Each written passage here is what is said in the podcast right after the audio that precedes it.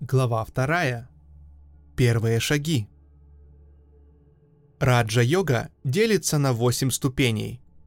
Первая из них на санскрите называется яма. Ее требования – непричинение вреда, правдивость, неприсвоение чужого, воздержание и непринятие каких бы то ни было подарков. Следующее – ньяма. Ее требования – чистота, довольство, укращение страстей, размышление и предание себя на волю Божью.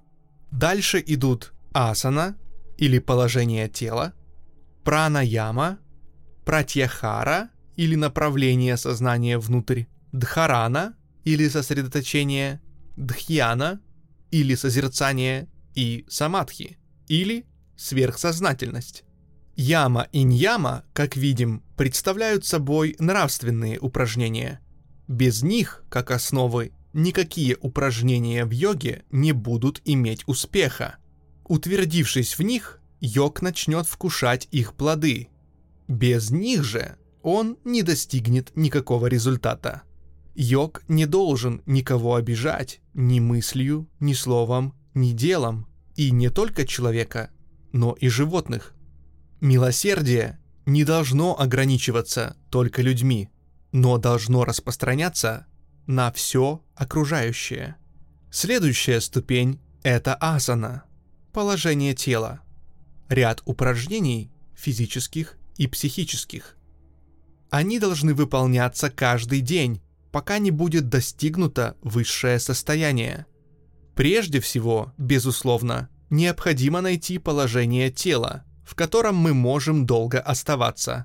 Одному человеку очень легко размышлять в определенном положении тела, но то же положение может оказаться весьма затруднительным для другого. Поэтому каждый должен применять то, которое ему наиболее удобно. Далее мы увидим, что во время психических упражнений будут происходить также значительные процессы в теле. Нервные токи станут перемещаться и направляться по новым путям возникнет новый вид вибраций. Весь состав тела будет как бы перестроен. Но так как главная часть действия станет происходить вдоль позвоночника, то относительно положения тела необходимо одно условие, а именно держать позвоночник свободным. Для чего расправьте плечи, грудная клетка, шея и голова должны при этом составлять сплошную прямую линию. Пусть вся тяжесть тела как бы поддерживается ребрами. Тогда спина распрямится, а поза станет естественной. Вы сами увидите, что невозможно думать о духовных предметах, находясь в положении, при котором грудь стеснена. Эта часть йоги несколько похожа на хатха-йогу, которая занимается исключительно физическим телом. Цель последней – сделать тело выносливым и сильным. Мы не будем касаться хатха-йоги, так как ее упражнения очень трудны, и с ними нельзя ознакомиться скоро. А главное, они не ведут ни к какому духовному усовершенствованию. В человеческом теле нет ни одного мускула, который бы человек не мог вполне подчинить себе. Сердце может менять ритм по желанию. Подобным же образом каждую часть организма можно заставить действовать так или иначе. Результат этой части йоги состоит в продлении человеческой жизни. Здоровье составляет главную идею и единственную цель хатха-йоги. Хатха-йоги никогда не бывают больны. Они живут долго, сто лет, для них ничего не значит. В 150 они выглядят молодо и не имеют ни одного седого волоса. Но это и все, что им доступно. Баньян живет иногда пять тысяч лет. Но он все же только дерево. Если человек живет долго, он тоже только здоровое животное. В данном месте автор, разумеется, нисколько не умаляет хатха-йогу. Он лишь осуждает культ и однобокую практику ее, не сопровождаемую устремлением к духовности. Явление, по сути дела, повсеместное в западном мире, где хатха-йогу хотят заставить служить совершенно чуждым ей целям, в частности, обретению несокрушимого физического здоровья и достижения телесной красоты ради удовлетворения и обострения нездоровой чувственности. Все это весьма прискорбное явление современной жизни. Разумеется, подобная профанация высших знаний не остается безнаказанной, и об этой опасности и предупреждает автор. Впрочем, один или два урока хатха-йоги могут быть полезны. Например, некоторым из вас, особенно страдающим головными болями, полезно, как только вы встали с постели, втягивать в себя через нос холодную воду, Ваш мозг весь день будет чувствовать себя свежо и приятно, и вы никогда не будете простужаться. Процедура очень проста. Опустите нос в воду, втяните ее ноздрями и сделайте засасывающее движение гортанью. Выучившись твердо и прямо сидеть, в соответствии с установкой некоторых школ, следует производить упражнение, именуемое очищением нервов. Эта часть отвергалась некоторыми как не принадлежащая к раджа-йоге. Но поскольку даже такой великий авторитет, как комментатор Шанкарачарья, советует ее, то я нахожу уместным упомянуть о ней и приведу его собственные указания из его комментарием к Шветашватара Упанишаде. Примечание. Шанкара, Шанкарачарья, 788-820 годы нашей эры – крупнейший индийский философ-ведантист, с именем которого связывается разработка Адвайта Веданты, одного из трех направлений Веданты. Традиция приписывает ему более 300 сочинений. Принято считать доказанным его авторство комментариев к Брахма-сутрам Бадараяны, к Бхагавадгите и некоторым Упанишадам. Широко известна его работа «Сокровище развлечения» Вивека Чудамани, построенная как наставление учителя юному искателю истинного знания. Адвайта переводится как чистый манизм. Кроме безличного брахмана, абсолюта, единого, который пронизывает собой все сущее, не существует более ничего. Как нить проходит через ожерелье, как из костра сыплются искры, как волны вспениваются в океане – и растекаются каплями, так и это единое пронизывает, обнимает собой все сущее. Но такое видение мира доступно только знающему, озаренному, который смотрит на все окружающее и видит во всем одну только кажемость.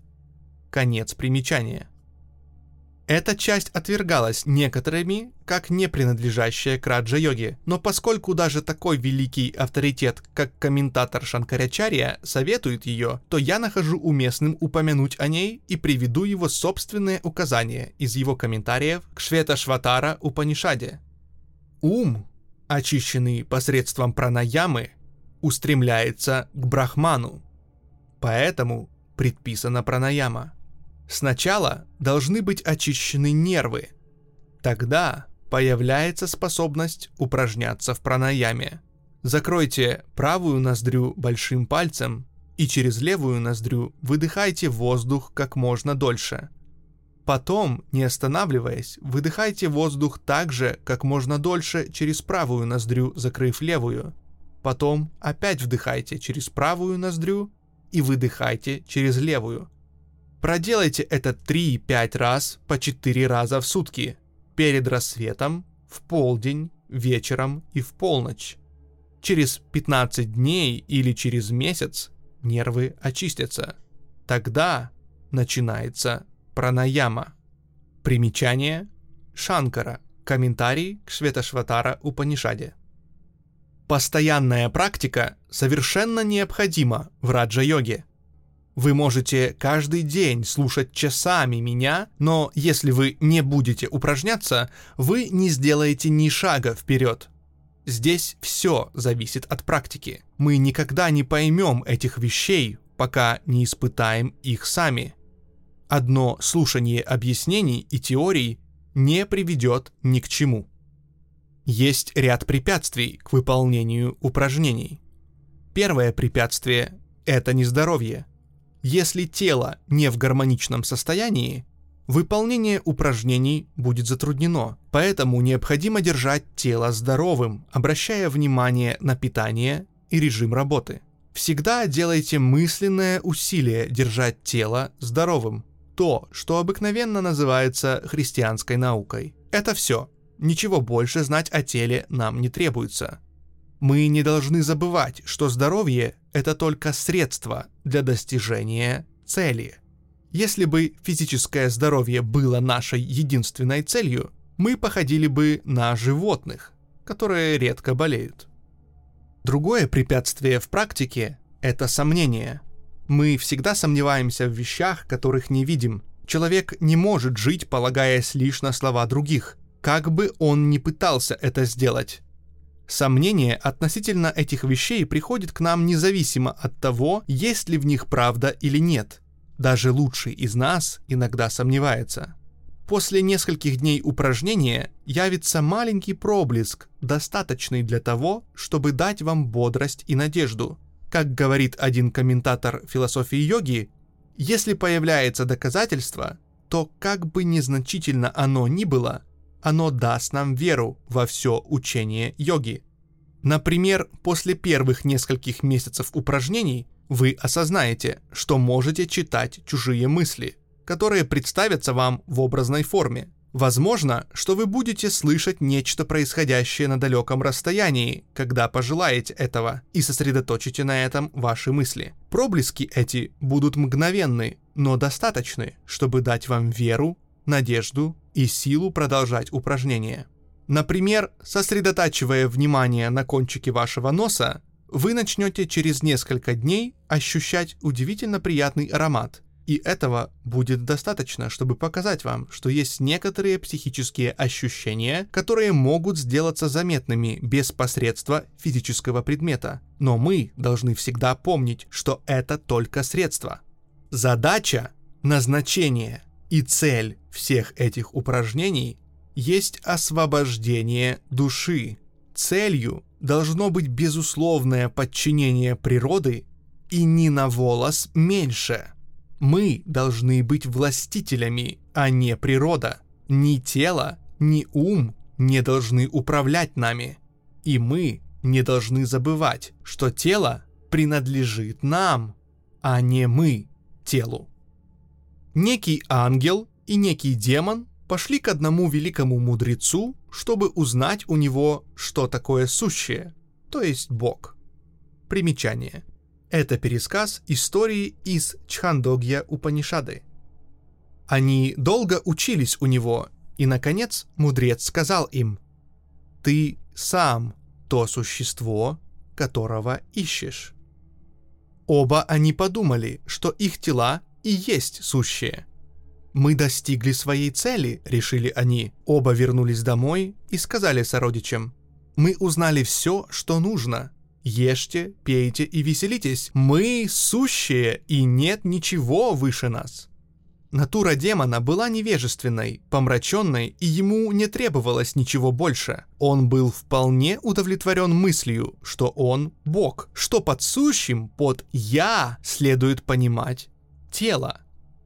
Но ангел имел более чистую натуру. Сначала он впал в ошибку, думая, что «я» — это только тело, и что оно-то и есть Бог, и что поэтому необходимо держать его крепким, здоровым и хорошо одетым и доставлять ему всяческого рода физические удовольствия. Но через несколько дней он пришел к заключению, что так не мог думать мудрец, его учитель, и что тот имел в виду нечто более высокое. Поэтому он вернулся к нему и сказал, «Учитель, тому ли ты меня учил, что это тело есть сущее? Я вижу, что все тела умирают, сущее же не может умирать». Мудрец отвечал, «Найди его» ты — оно. Тогда ангел подумал, что то, что разумеет мудрец, суть жизненные силы, действующие в теле. Но после некоторого времени нашел, что если он ест, эти жизненные силы остаются крепкими. а когда голодают, они слабеют. Он опять пошел к мудрецу и спросил, «Учитель, думаешь ли ты, что сущее — это жизненные силы?» Мудрец ответил, «Найди его сам. Ты — оно». Ангел вернулся к себе, подумав, что, быть может, сущее означает разум.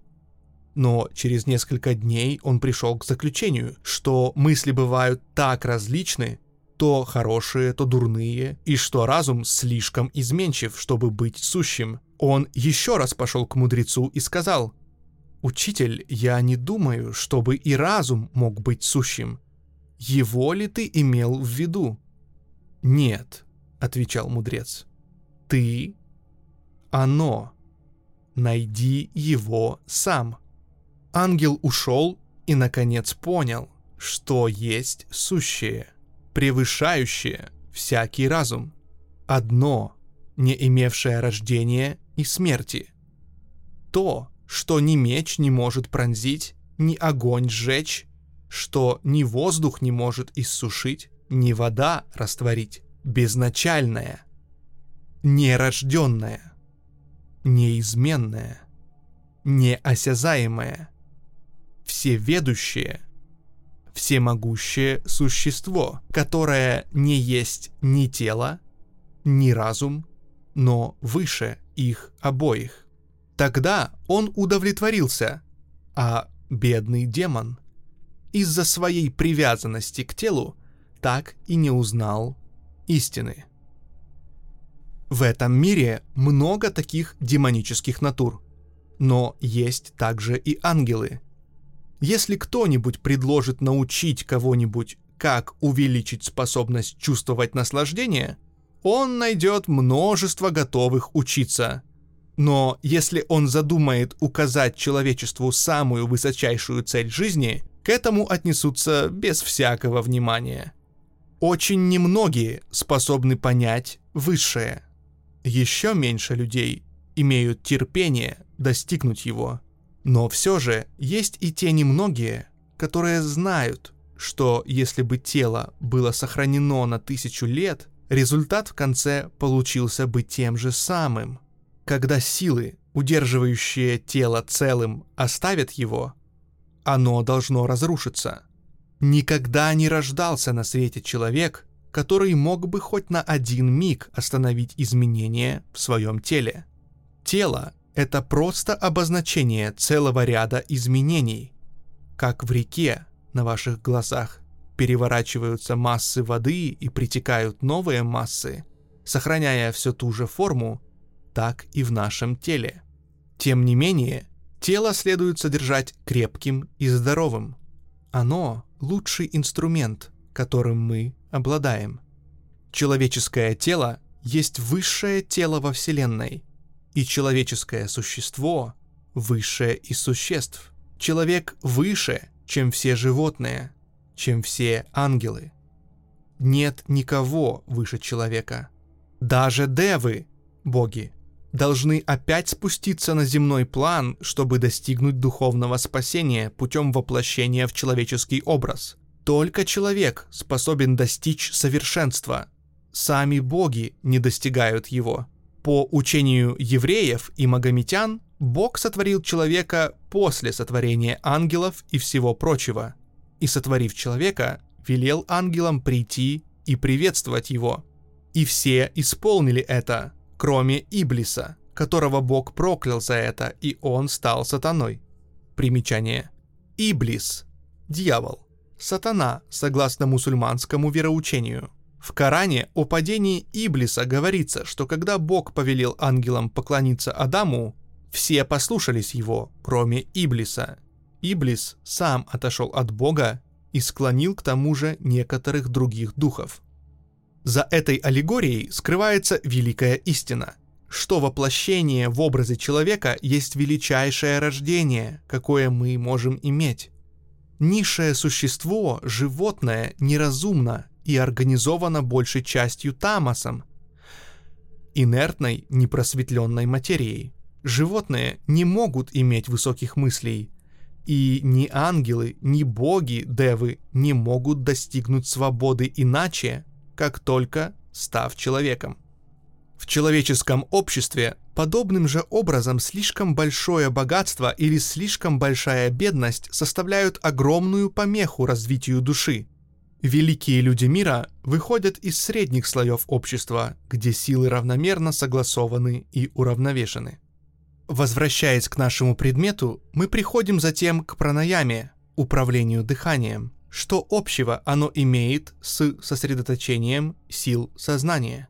Дыхание подобно колесу машины. В большой машине вы видите, что сначала движется маховое колесо, и что движение от него передается последовательно более мелким деталям до тех пор, пока самые нежные и тонкие механизмы в машине не придут в согласованное движение. Дыхание есть то же, что маховое колесо. Оно передает и регулирует движущую силу всего в этом теле. Был некогда у одного великого короля министр. Он впал в немилость, и король в наказание велел запереть его на вершине очень высокой башни. Приказание было исполнено, и министр был заперт и обречен на смерть. Но у него была верная жена.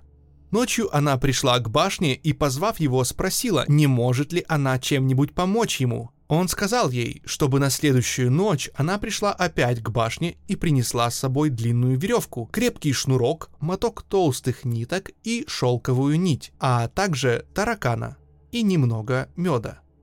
Очень удивляясь, добрая женщина повиновалась мужу и принесла требуемые предметы. Муж велел ей крепко обвязать таракана шелковой нитью, а потом смазать его усики каплей меда и посадить его на стену башни головой вверх. Она исполнила все эти распоряжения, и таракан отправился в длинное путешествие.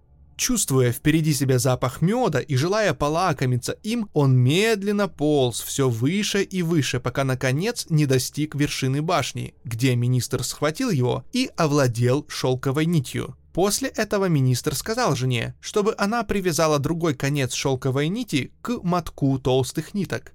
И после того, как вытащил последний, повторил ту же историю с крепким шнурком и, наконец, с веревкой.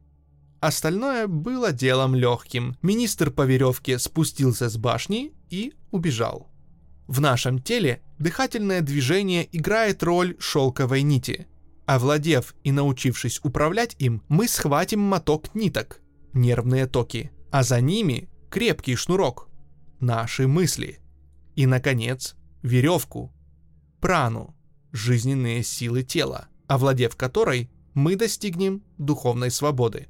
Мы не знаем ничего о нашем собственном теле. В лучшем случае мы можем взять мертвое тело и исследовать внутренности – есть люди, которые могут резать на куски даже живое животное, чтобы только увидеть, что находится внутри физического организма. И все-таки они не найдут ничего общего с нашим собственным телом. Мы знаем очень мало о нем. Почему?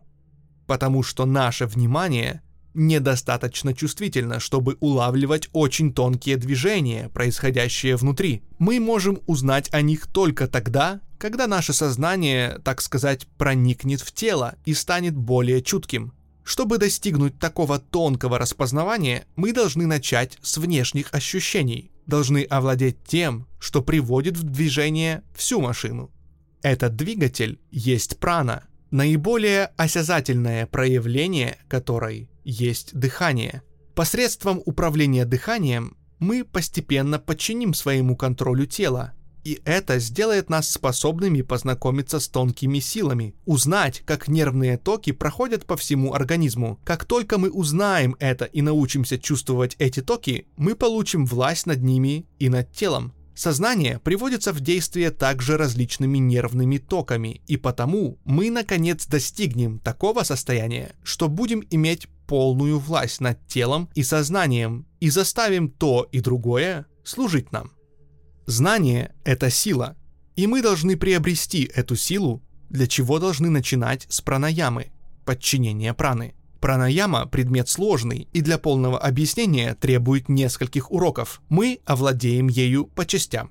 Мы учим постепенно, каков смысл каждого его упражнения и какие силы в теле приводятся ею в движение. Все это придет к нам, но для этого требуется постоянное упражнение, и доказательства получится только через упражнение. Никакие объяснения, которые я могу дать вам, не будут для вас доказательством, пока вы сами не докажете этого себе.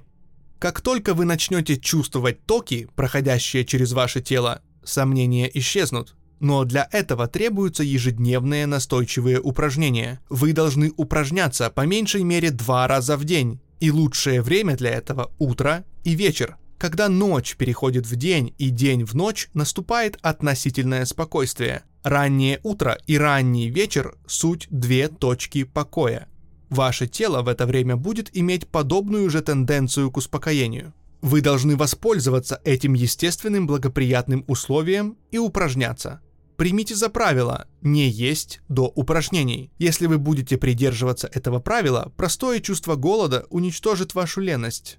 В Индии приучают детей никогда не есть прежде, чем они не поупражняются и не помолятся. И со временем это становится для них настолько естественным, что ребенок не чувствует голода, пока не вымылся и не поупражнялся.